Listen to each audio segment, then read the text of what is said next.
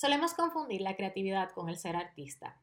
Algo bonito es algo creativo, pero no es así. Según la definición de este concepto, la creatividad es la capacidad de resolver un problema de manera original.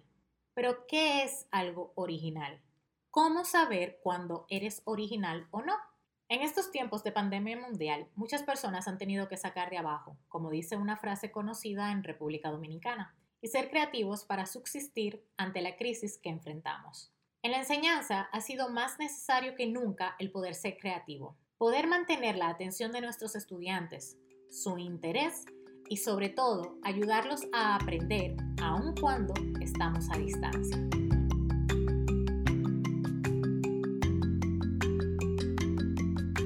Hola, yo soy Dayana J. Vázquez S y estás escuchando Hecho Fuera del Aula, un podcast sobre educación donde trataré temas de enseñanza y aprendizaje en distintos contextos, tanto dentro como fuera del aula.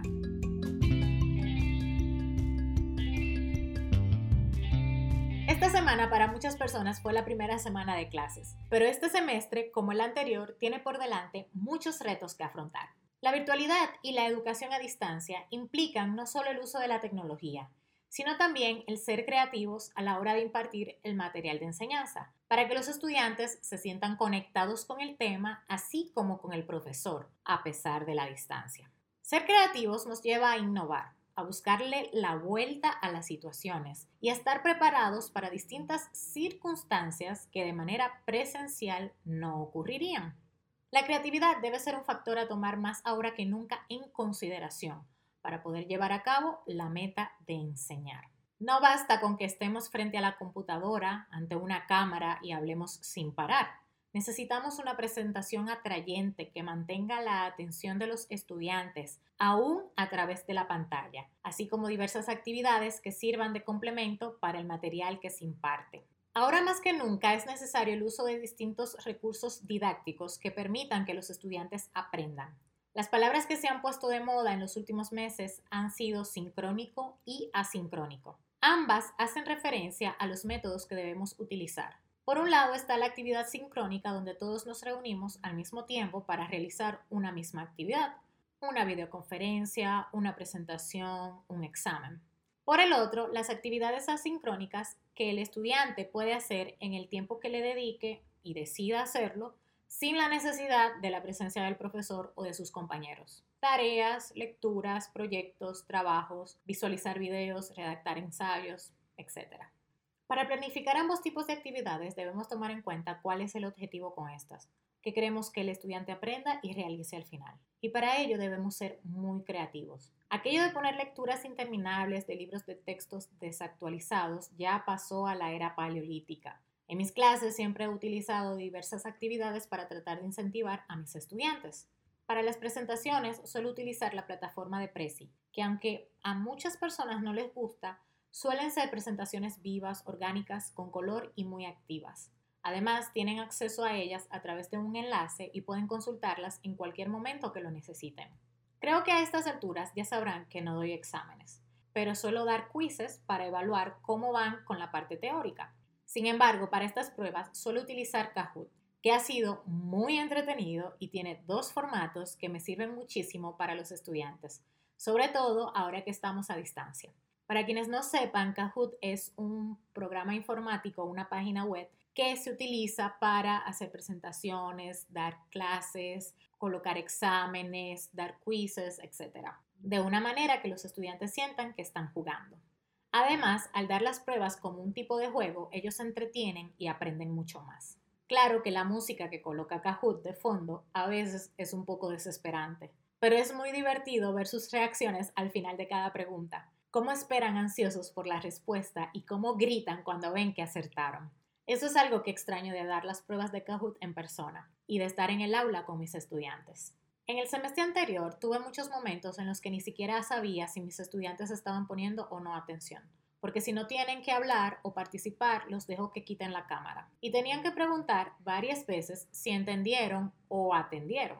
En definitiva, la experiencia que tuvimos dando clases virtuales hasta el momento nos ha dado muchas enseñanzas y al final esto se trata más de la prueba y error. Algo que he notado les gusta a mis estudiantes es hablarles como si fuera una amiga. Aunque siempre procuro mantener la línea entre profesor y alumno, cuando imparto una lección o doy una presentación trato de hablarles como si fueran colegas. En ocasiones hasta me transformo un poco y termino haciendo toda una obra de teatro donde trato de que se rían o reaccionen de alguna manera, aun si no entienden lo que acabo de explicar y debo empezar desde cero. Hacerlos sentir cómodos dentro de las sesiones de clases es también parte esencial del uso de la creatividad. ¿Cómo lograr que se olviden un poco de sus dificultades personales, de problemas externos y que estén presentes? Ese es uno de los mayores retos que enfrentamos los profesores, pero como ya dije, a veces solo hay que hablarles con estima y empatía para lograr que estén aquí y ahora. Para tratar un poco más sobre cómo podemos usar la creatividad en nuestras sesiones de clase, esta semana tenemos a un mega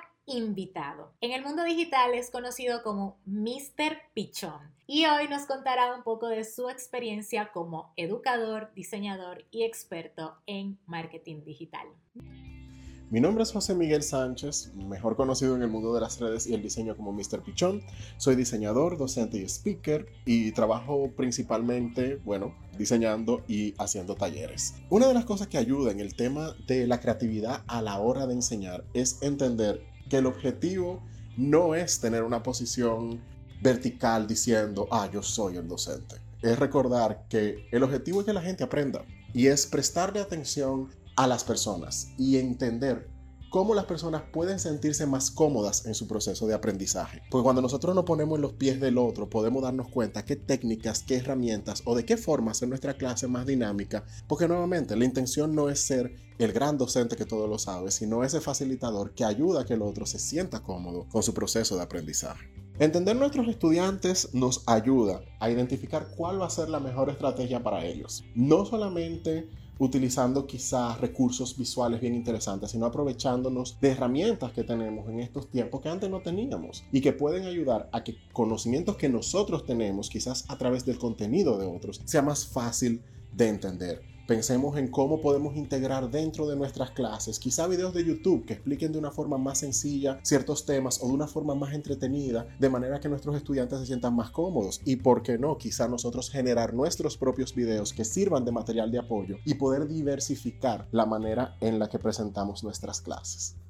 Muchísimas gracias, Mr. Pichón, por ser parte del episodio de hoy. De verdad me siento muy honrada de que hayas aceptado mi invitación y de que tus palabras sean parte de este episodio en especial. De verdad, muchísimas gracias por la apertura y por decir sí a mi invitación. Gracias por llegar hasta el final de este episodio. Si te gustó, sigue el podcast y compártelo con tus amigos, familiares y conocidos. Puedes encontrarnos en la página web www.hechofueradelaula.com y en Instagram en arroba hecho del aula. Recuerda que puedes suscribirte a nuestro newsletter a través de nuestra página web para recibir contenido exclusivo. Además, puedes llenar el formulario que he dejado en la biografía de la cuenta de Instagram. Otra cosa es que muy pronto cerraremos nuestra primera temporada y con el inicio de la segunda temporada traigo muchas cosas nuevas, incluyendo nueva imagen gráfica. Señores, finalmente tenemos un logo, tenemos una paleta de colores, tenemos una tipografía hecha por Cosita Linda Estudio, mi amiga Yulisa Verónica Batista. Muchísimas gracias, estoy muy contenta con la creación de este logo, de esta nueva identidad gráfica y ustedes van a poder verla muy pronto. Vamos a hacer todo un lanzamiento de nuestra nueva imagen gráfica para que la disfruten y para que sea mucho más atractivo vernos, escucharnos, eh, seguirnos a través de las redes y leer nuestros artículos en la página web. Y nada, nos escuchamos en una próxima donde contaré más sobre mis experiencias en el mundo de la enseñanza y el aprendizaje, aquí Fuera del Aula.